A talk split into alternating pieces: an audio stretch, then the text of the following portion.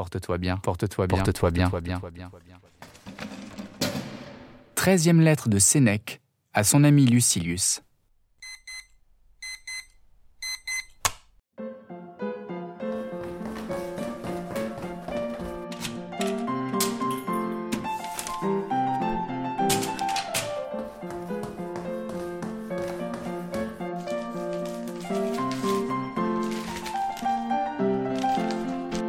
Cher Lucilius, ton courage est grand, je le sais. Avant même de t'être armé de ces préceptes qui nous sauvent, qui triomphent des plus rudes atteintes, tu étais en face de la fortune assez sûr de toi. Bien plus sûr encore quand tu en es venu aux mains avec elle et que tu as mesuré tes forces. Et qui peut jamais se fier fermement aux siennes s'il n'a vu mille difficultés surgir de toutes parts?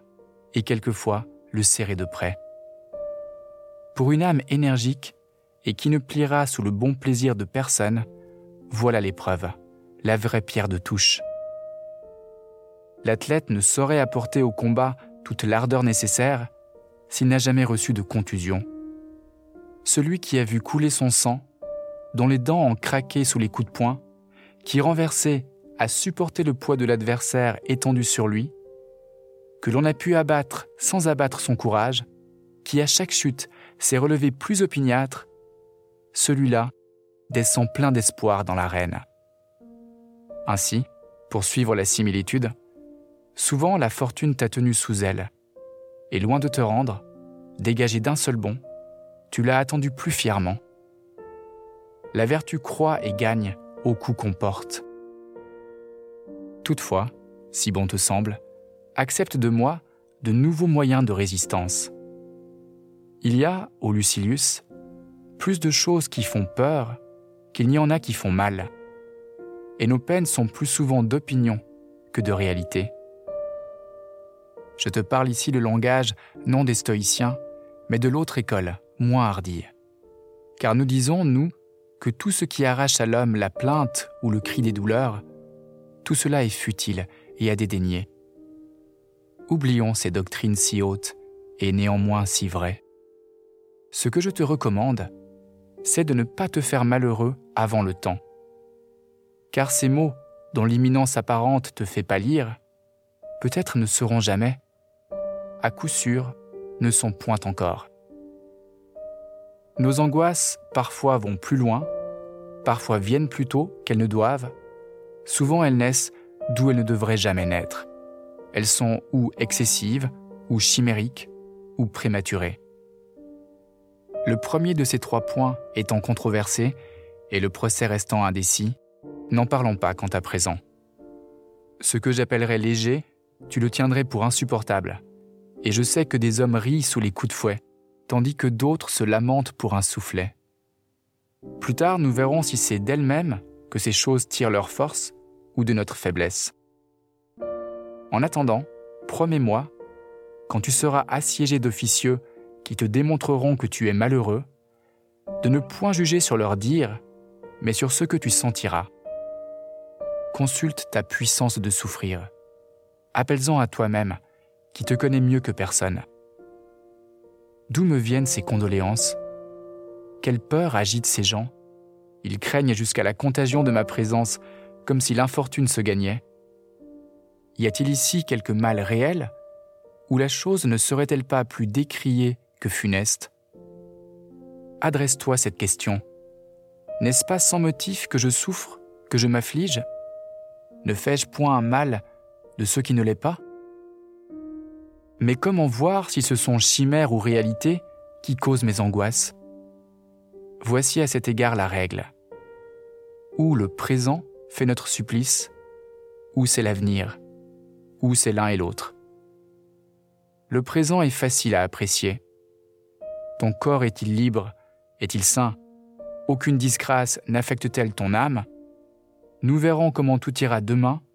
Pour aujourd'hui, rien n'est à faire. Mais demain arrivera.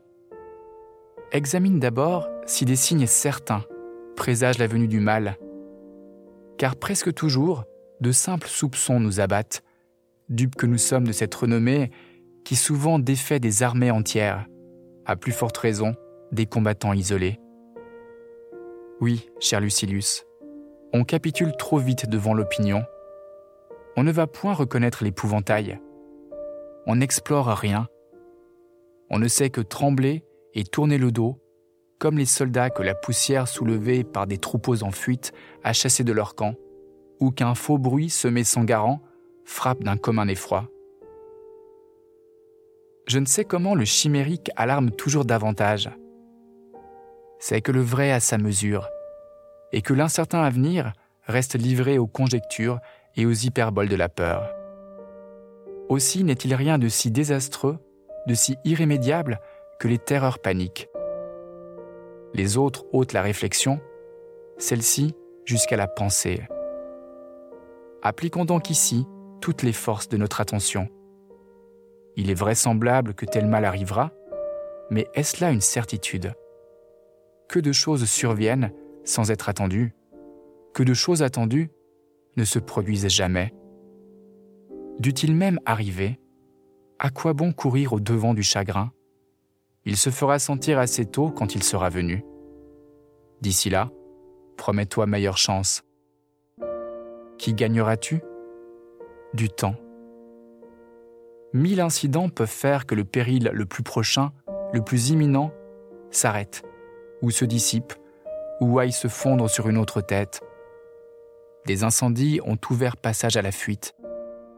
Il a des hommes que la chute d'une maison a mollement déposés à terre. Des têtes déjà courbées sous le glaive l'ont vu s'éloigner, et le condamné a survécu à son bourreau. La mauvaise fortune aussi a son inconstance. Elle peut venir comme ne pas venir. Jusqu'ici, elle n'est pas venue. Vois le côté le plus doux des choses. Quelquefois, sans qu'il apparaisse aucun signe qui annonce le moindre malheur, l'imagination se crée des fantômes. Ou c'est une parole de signification douteuse qu'on interprète en mal, ou l'on s'exagère la portée d'une offense, songeant moins au degré d'irritation de son auteur qu'à tout ce que pourrait sa colère. Or, la vie n'est plus d'aucun prix, nos misères n'ont plus de terme, si l'on craint tout ce qui en fait de mots est possible que ta prudence te vienne en aide. Emploie ta force d'âme à repousser la peur du mal même le plus évident. Sinon, combat une faiblesse par une autre, balance la crainte par l'espoir. Si certain que soient les motifs qui t'effraient, il est plus certain encore que la chose redoutée peut s'évanouir, comme celle qu'on espère peut nous décevoir. Pèse donc ton espoir et ta crainte, et si l'équilibre en somme est incertain, penche en ta faveur et crois ce qui te flatte le plus. As-tu plus de probabilité pour craindre? N'en incline pas moins dans l'autre sens et coupe court à tes perplexités. Représente-toi souvent combien la majeure partie des hommes, alors qu'ils n'éprouvent aucun mal, qu'ils n'est même pas sûr s'ils en éprouveront, s'agitent et courent par tout chemin. C'est que nul ne sait se résister une fois l'impulsion donnée, et ne réduit ses craintes à leur vraie valeur.